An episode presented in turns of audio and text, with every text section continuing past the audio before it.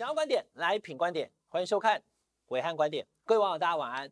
那么今天礼拜四了哈，昨天看到民进党的党主席赖清德到这个党庄去。领表登记五百万动了题哈，那就是定于一尊的哈，所以民进党的总统参选人就赖清德，从这个男人太狠了，还有赖清德的这个哈赖师傅公侯中路，我谈赖清德谈很多了啦。我们暐瀚观点这边对于赖清德的从当党主席手起刀落改造他的党，到现在民民调往上走，你看那个盖洛普民调，赖清德还赢过另外两组，对不对？所以赖清德部分我谈很多了啊，那可以参考先前我们。品观点，我按观点跟大家讲的部分，国民党我也常常讲，国民党现在目前乱局，朱立伦、郭台铭、侯友宜不知道到底谁是好，到底谁要出来？那侯友宜现在目前民调最高，可是朱立伦如果真的要帮侯友宜的话，如果真的是吴伯雄的话，他根本应该让侯友宜完全无伤的征召进场才对，不会有那么多的意外，那么多的发生的哈。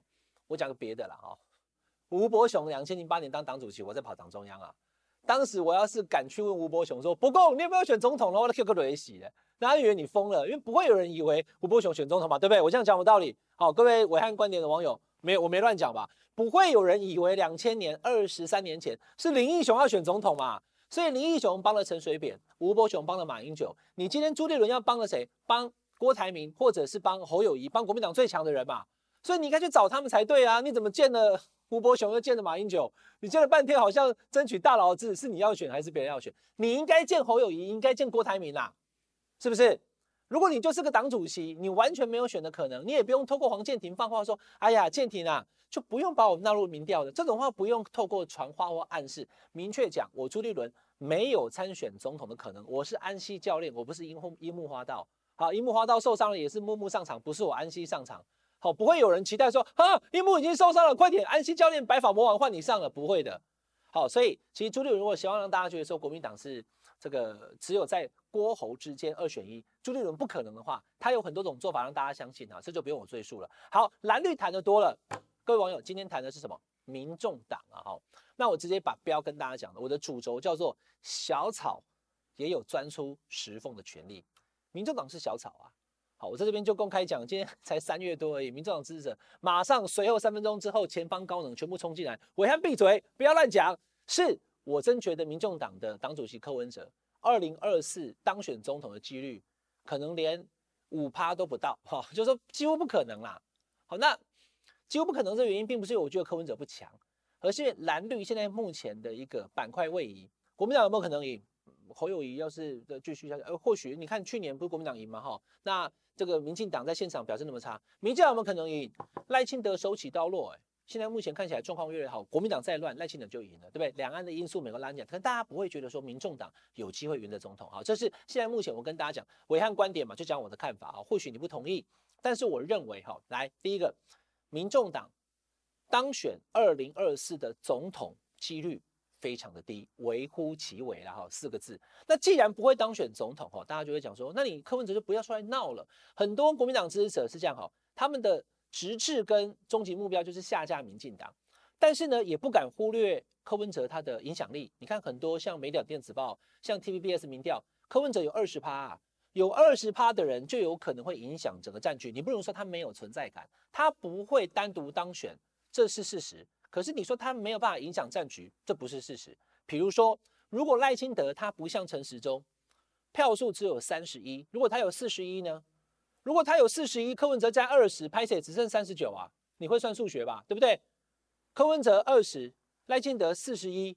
就只剩三十九分给国民党的郭台铭或是侯友宜，国民党落选啊，赖清德当选啊，那如果柯文哲只有十趴呢，那就不一样了，对不对？所以柯文哲啊，阿北拜托一下，不要闹了哈。很多人在讲 民众党不要闹了，反正不会赢嘛。黄维汉，你也觉得民众党不会单独赢总统，对不对？对啊，我也是这样想啊。但是来，我的想法跟你有相同的，也有不相同的。即使我觉得民众党二零二四当选总统几率微乎其微，我不认为柯文哲不能努力的选总统。增加民众党的选票，哎，啊，你看你共安民进党的当选，民进党当选又怎么了吗？如果最后的民意分那个分那个比例分配下去之后，沙卡都蓝绿白三强鼎立，就民进党最多，这就是台湾现在的民意啊。我们是民主国家啊，我们不是集权统治啊。还有配票的，还有要求谁不能选的。再讲一次，小草也有钻出石缝的权利。民众党努力增加立委席次，要拼总统大选都是他的权利，没有人可以用情绪勒索的方式讲说你不要出来，你来乱的，你会坏了这个局，没有这种事。国民党有本事，就像蒋万在台北市一样，黄珊珊也选了二十五趴，可是蒋万他就能赢得这个市长的的那个这个选举，对不对？所以国民党要是够强的话，就不用担心民众党出来乱。而且说实在的，你没有资格说别人乱。我们是民主国家，还可能不止这三组啊。王建煊不是也要选吗？没有人是乱的，大家都可以选，民众来选择。好，这第一个，小草有钻出石缝的权利。可是钻出石缝之后，它还是小草啊，对不对？不会说钻出石缝以后，它就变成是灵芝，它就会变成是，对不对？这个神木，它还是小草。可是它可以钻出石缝，也就是说，它可以做它努力想做的事情。观众朋友，先前在谈郭科配，我们这边也谈过哈，所谓四趴的几率哈，是因为。郭台铭他是想要当总统，而不是想要选总统，所以你说跑去跟民众党合作，我觉得基本上不是不是要不要的问题，是会不会赢的问题啊。如果郭科配不会赢，那你说郭台铭去跟他配有什么意思呢？好，那这个是前后的因果，你一看就懂了。不是不能配，也不是配不成，而是配了不会赢的话，那一个想赢的人去做这个事情干嘛？好，这其一。其二，从郭科配的那个传言出来之后，其实郭台铭他说没有这件事情。然后柯文哲现在要去美国，对不对？四月要去美国，整整二十一天。总统候选人才会去美国啦，副总统不用啦，或者是立委候选人不用了哈。所以这种状况之下的时候，柯文哲要努力当总统参选，这个事情非常明确了哈。好，那问题拉回来了，那努力当总统参选人，努力选总统，把票数拉高，有什么意义呢？意义就在哈，民众党要继续在台湾能够开花结果哈，能够这个生根落地，就是必须要靠这次的选举，二零二四。好，进入今天的重点了哈。其实我先前大家有看到哈。在我们电台，我跟黄国昌一起同台，这个我要跟大家讲清楚哈，因为国昌是我好朋友，我不能够乱讲哦，害到他哈。第一个，黄国昌他是没有想要再当立委的，好，他讲说，因为我以前当过立委了，所以他并没有打算要投入这次的立委。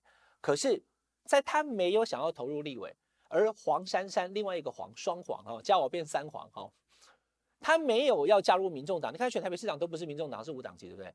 如果了哈，来，我们我们进入到今天的重点哈。如果柯文哲有本事，他必须努力啊，他做得到的话哈，将黄珊珊、黄国昌拉进民众党当不分区第一名跟第二名的话，那么大家想一想，民众党有没有可能就真的达到柯文哲现在的目标？现在民众党在立法院有五席的立委不分区啊，区域立委全部都没有，有没有可能从五席变成八席？五席变成八席？黄国昌、黄珊珊入列，我觉得就有可能。黄国昌他明确讲哦，他说：“哎、欸，暐瀚，啊你干嘛柯文哲干呀？我讲北呀，啊那他选总统干嘛呢？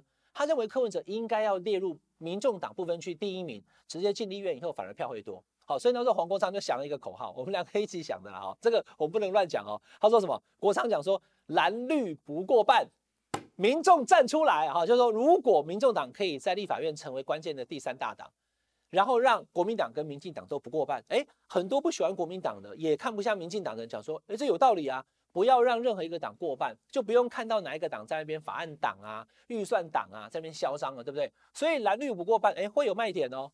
非蓝非绿的人会觉得说，OK 啊，我接受啊，可能总统会是赖清德，可是至少民进党在立法院没过半，对不对？怎么达成？来，我算给大家听哈，立法院一共有 一百一十三席的立委。有七十三席是区域，像台北市一二三四五六七八八选区这样区域立委，七十三席，三席的山地原住民，三席的平地原住民，再加上三十四席的不分区立委了哈。那三十四席的不分区立委呢，就是用政党票来配比，所以你去选立委的时候会有单一选区两票制，一票投区域。比如说我就讲松山信义，你可能就投徐巧芯、许淑华或者是费鸿泰，好，但是那个叫做区域立委。但另外一票呢，就可以投政党，看要投国民党、民进党或者是民众党。观众朋友。来，我现在算票给你听哈。二零二零年的时候呢，时代力量拿到了一百多万票，一百万多一点的哈，所以他配到了三席的不分区。台湾民众党呢是一百五十八万，他分到了五席。另外国民党四百七十万，民进党四百八十万，他们分别分到十三席。听懂了吗？国民党的总统候选人是韩国瑜，他拿五百五十二万，对不对？大家记得吗？惨输了。可是呢，他的国民党的不分区的票是拿到四百八十万。好，他还有差距的，民进党差最多。民进党蔡英文拿八百一十七万，可是呢，民进党的不分区选票只拿到四百八十万而已，所以中间差了多少？差了三百多万啊！所以这就是一个误区。我总统可能投国民党、民进党，可是我不分区的选票，我可以投给国民党跟民进党以外的政党，这就来了。如果你可以把 黄珊珊，第一个他必须要入民众党，他现在不是，你要说服他当第一名，以后就确定确保民众党在立法院会有一个立委叫黄珊珊。那所有在台北市觉得哎呀珊珊啊，对没有当选我好舍不得的人，他就会投给民众党啦。也就是票总统票投蓝绿，然后这个立委的不分区的票呢投给民众党。那他就有可能来，观众朋友算给你听哈，一百五十八万票的民众党在二零二零年拿到五席的不分区，他只要往上再多五十万，或是六十万，或是八十万，他就会有八席，或甚至更多了。那怎么拿这五十到八十呢？来，第一个就是上次二零二零年的时候，其实柯文哲还不是总统候选人，没有母鸡，没有领头羊，这一次他要选总统了，所以会有带动效果，这其一。其二。如果你能够把黄珊珊跟黄国昌拉进来，我再讲一次哈，国昌不要骂我哦。黄国昌他是没有想要这当立委，而且他现在是时代力量党籍，他并不是民众党，所以我说这是个困难的任务。但是你知道哦，双黄各自有他们的粉丝群，而且都属于中间选民居多，也就是不一定要投给蓝跟绿的人。那如果把这两个意见领袖，而且年轻，男的帅，女的美，对不对？放进来又专业形象放进来之后，绝对会帮民众党拉到很多中间选票的。总统或许还是没有投给柯文哲，可是呢，他就会把部分区的票投给了民众党。一百一十三席的立法委员的席次，你减掉八席以后，就只剩下一百零五，一百零五对半砍啊！如果蓝绿因为这次很激烈嘛，哈，看起来也不会谁会大局大赢或大输，赢两百万输两百不会嘛，哈，所以也就会像上次一样，有没有？即使上次韩国瑜输那么多。国民党四百七，民进党四百八，都还是一比一，对不对？所以蓝绿在立法院的票数都几乎相同状况之下的时候，只要民众党能拿八席，真的确定就会蓝绿不过半了。也就是国民党跟民进党基本上谁都不会多过谁。那到时候第三力量，即使总统没选赢，立法院也不过才八席，有党团的情况之下的时候，民进党、国民党在立法院的生态就会被打破。